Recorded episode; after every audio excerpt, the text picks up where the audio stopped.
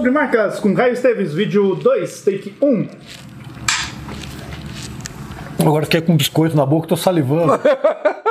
Nunca dá certo isso daqui. Né? Sejam bem-vindos a mais um Tudo que você sempre quis saber sobre marcas, mas tinha vergonha de perguntar. Eu sou o Guilherme Sebastiani. Eu sou o Caio Esteves. E hoje a gente vai responder a pergunta do Nilson Ribeiro, de Salvador, Bahia. Ó, vai ter curso esse ano em Salvador, Bahia. Eu já tô fazendo um jabá antecipado, porque ninguém vê o jabá no final. Fica né? esperto. Fica esperto, vamos lá. Olá, professor Guilherme. Me chama de Guilherme só, não precisa do professor não. Meu nome é Nilson Ribeiro, de Salvador. Trabalho há algum tempo com design estratégico em comunidades tradicionais do interior da Bahia. Ah, que legal. Numa dessas andanças, conheci o tal do branding. Entre aspas, É ah. legal, entre aspas duplas. Duplas, né? é, escreve lógico. bem. Esse animalzinho exótico, responsável por tantas confusões taxonômicas, perdido pelo recôncavo, e passei a me dedicar também ao estudo de seu habitat. Branding. O que fazem, o que comem, como Bom, se reproduzem, O né? que Parece- temem, o que sonham. Parece edição do Globo Repórter. Consultei alguns colegas especialistas que prontamente me indicaram seguir o seu canal. Parabéns pela iniciativa. Obrigado. Aproveitando a presença do professor Caio Esteves, que a gente teve, trouxe de novo para responder daí a tua pergunta, cujo trabalho eu tenho grande admiração, bem como afinidade, ó, Por isso que a gente vai responder, porque por falou bem vai- do professor Exato, convidado. puxou o saco Por meu, isso que a gente vai senhor. lá pronto. Vai, responder, vai responder. selecionada, muito bom, Nilson. E daí ele mandou duas, a gente vai responder as duas, mas as duas estão marcadas como pergunta 1, mas tudo bem, vamos lá. Não, malandragem, mas eh, elogiou, a gente Elogiou, responde. beleza. Então, pergunta 1.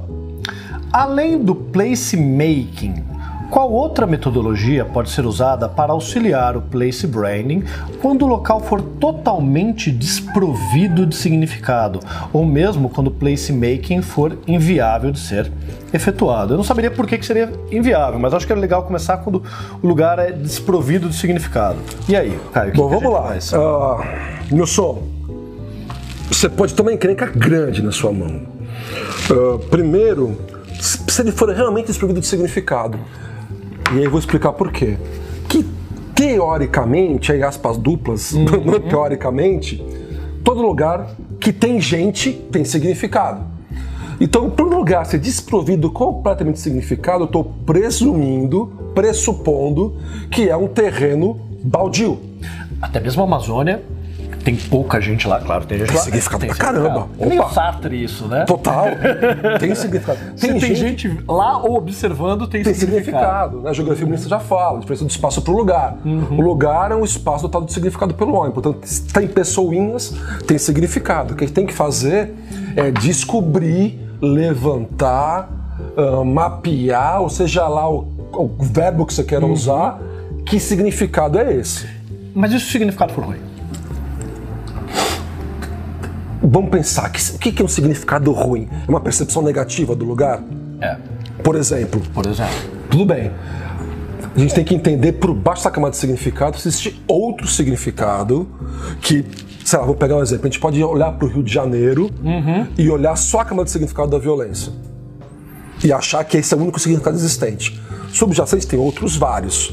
Não é que a gente vai ignorar ou esconder, a gente vai trabalhar o significado negativo para mitigar Você esse problema.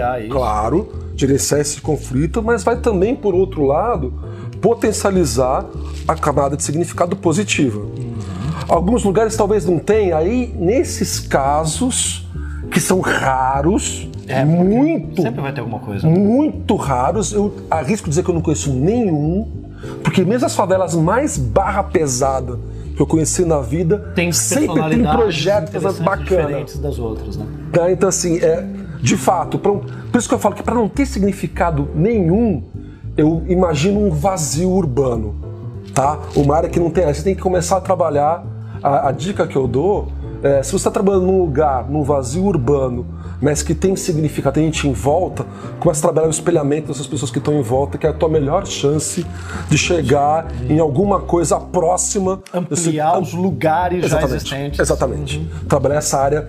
Não dá para trabalhar a área primária, trabalhar a área secundária e começa a entender o que dá para se espelhar ali para dentro. Dependendo de qual for o seu projeto. Mas, de novo, ah, eu realmente acredito, e é uma crença, você pode discordar de mim o resto da vida e tá tudo certo, que não tem certo e errado, que todo lugar que tem gente tem significado. Legal. Tá? Ah, e aí mas tinha um desdobramento aqui que ele É, fala, que né? é a segunda pergunta que eu acho que é bem Ah, interessante. não, não, ele né? fala do placemaking ainda. Ah, ok, perdão. Ah, e outra coisa, e eu ser o chato 2 a missão. Ah, cara, placemaking sempre é viável, tá? Sempre. Se tem gente, tem significado.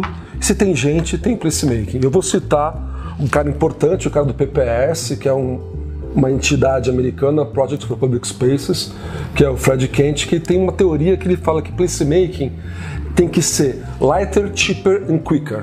Ou seja, rápido, leve, Leve. e barato. Então, partindo desse pressuposto, você consegue fazer qualquer coisa.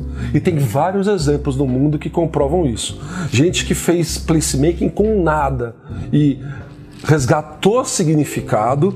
Nesse caso em específico, ele até criou significado, porque esse é um terreno baldio mesmo, era um fundo de lote, uma rua, uma viela resultante do fundos de lote de uma cidade específica no México. E o E aí cara com zero volta, dinheiro transformou aquilo num, num- num polo cultural. E foi deu tão certo que a, que a prefeitura e aí o, o poder público como ente transformador, que a gente falou na pergunta anterior, né, ou na próxima, não sei que ordem que vai Uhum. Não, não, ser, vai ser mas nessa nessa ordem, vai ordem. ser nessa ordem. Tá, pergunta anterior. ah, entendeu isso e contratou esses caras para reproduzir na cidade inteira. legal. Então, um lugar que não tinha significado. Por que que não tinha significado? Porque era vazio. Era um resto. Era o de exatamente, era das resto. Então o cara usou o placemaking, entendeu uma vocação daquele lugar para uma atividade cultural. Nesse caso, nem uma vocação, era uma necessidade daquele lugar para uma Porque imagino que justamente o espaço que não é devidamente ocupado vai ter problemas de saúde, segurança, blá blá blá, né? Então, através do projeto de placemaking, com zero reais, zero reais, isso é muito é, é importante, não é nem reais, porque é no México, mas enfim. É, esse cara Aí contou foi zero mesmo. Foi zero reais nenhum. Esse cara contou essa história no congresso de placemaking.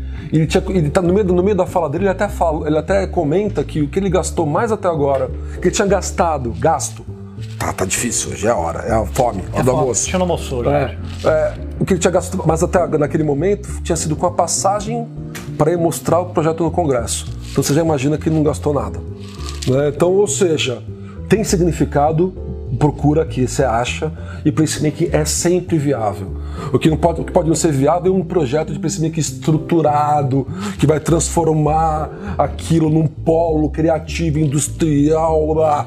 Isso às vezes não dá mesmo, mas um, proje um projeto uh, do it yourself aí, lighter, cheaper quicker, como diz o Fred Kent, Envolvendo as pessoas Claro, sempre. nele, né? Contratando ninguém, voluntariado, sempre é possível. Dá trabalho, tem que engajar todo mundo, mas Dá é, mais trabalho sem dinheiro, mas é sempre, sempre, mas, mas sai. E aí entra a segunda pergunta, que é o caso da marca Porto. Tá, cidade do cidade Porto. Porto, em Portugal.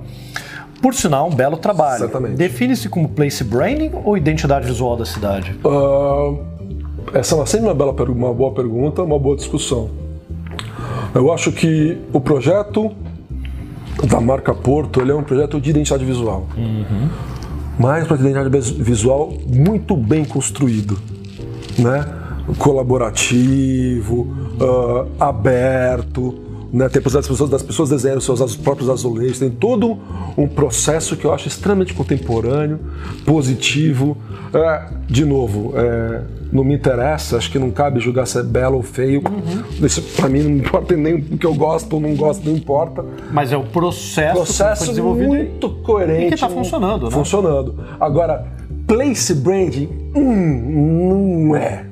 É, aí vem aquele problema que acontece no branding também. Opa. A pessoa usa branding para qualificar um trabalho de identidade Pois é, visual. pois é. Ou usa place branding para qualificar um trabalho de Identidade identidade, visual visual de lugar, cidade, é, né? é. E aí isso para mim é um grande problema, não por uma questão de, ai não, brand é isso, brand é meu, o resto é identidade visual. Não, pelo contrário. Não, Eu não. acho que isso desvaloriza a identidade visual, desvaloriza e virar falar, isso daqui é um projeto de identidade visual. Olha como é interessante como esse projeto de identidade visual foi Bem feito, construído. robusto, E autêntico. olha o resultado que um trabalho de design de identidade visual de lugar traz. Toda vez que eu falo que a gente fala que a gente chama branding um trabalho de identidade visual, está desvalorizando design. Tá, E exatamente. design é uma ferramenta importante. Importantíssimo. Então, assim, na minha opinião, e de novo, é só minha opinião, ah, não é ah, um trabalho de place branding. E isso não é desqualificar o trabalho. Muito pelo contrário, é um trabalho belíssimo. Eu acho que mais próximo do Place Brand, aí sim, é o projeto da marca Lisboa. que é uma plataforma aberta, open source, colaborativa, que em nenhum momento está discutindo uh, os elementos estéticos e gráficos, e sim invocações, características identitárias. É um projeto muito bacana que está tá demorando uns 10 anos. Aí, E hoje, do ponto de vista turístico, fala-se de uma transformação de Lisboa. Fala-se uma transformação grande. Então, esse é um projeto que está pertinho ali e que é um projeto de Place Branding de fato. então, Porto menos, tá? É, é genial, mas não é Place Branding. E turma, a gente está reabrindo lá no EAD, no brandster.com.br, por um período limitado, a aula online gratuita Masterclass de Place Branding que teve com o Caio Esteves. A vai liberar de novo? Vou liberar de novo. Que moleza, olha de só, novo. rapaz. Mas de novo por período limitado, depois vai fechar, não sei se vai abrir de novo depois, então para quem quer fazer essa aula online gratuita, se inscreve, aproveita lá, de repente quando você estiver vendo esse vídeo já foi, tá? Então aí assim, é azar seu de que você não assinou o nosso canal Escreve e não comenta aí, acompanhou. dá- dá Ai, mas eu vi o vídeo agora, já tá fechado. Dançou, assina o nosso canal também, dá um like lá, porque a gente precisa subir a nossa audiência de 5 para 10 pessoas no mínimo para continuar o programa. Hoje eu acho que a gente já tem 8, acho que vai chegar a 10. E acompanha a gente, que senão você perde essas mamatas, beleza? Valeu, pessoal. Valeu, ó.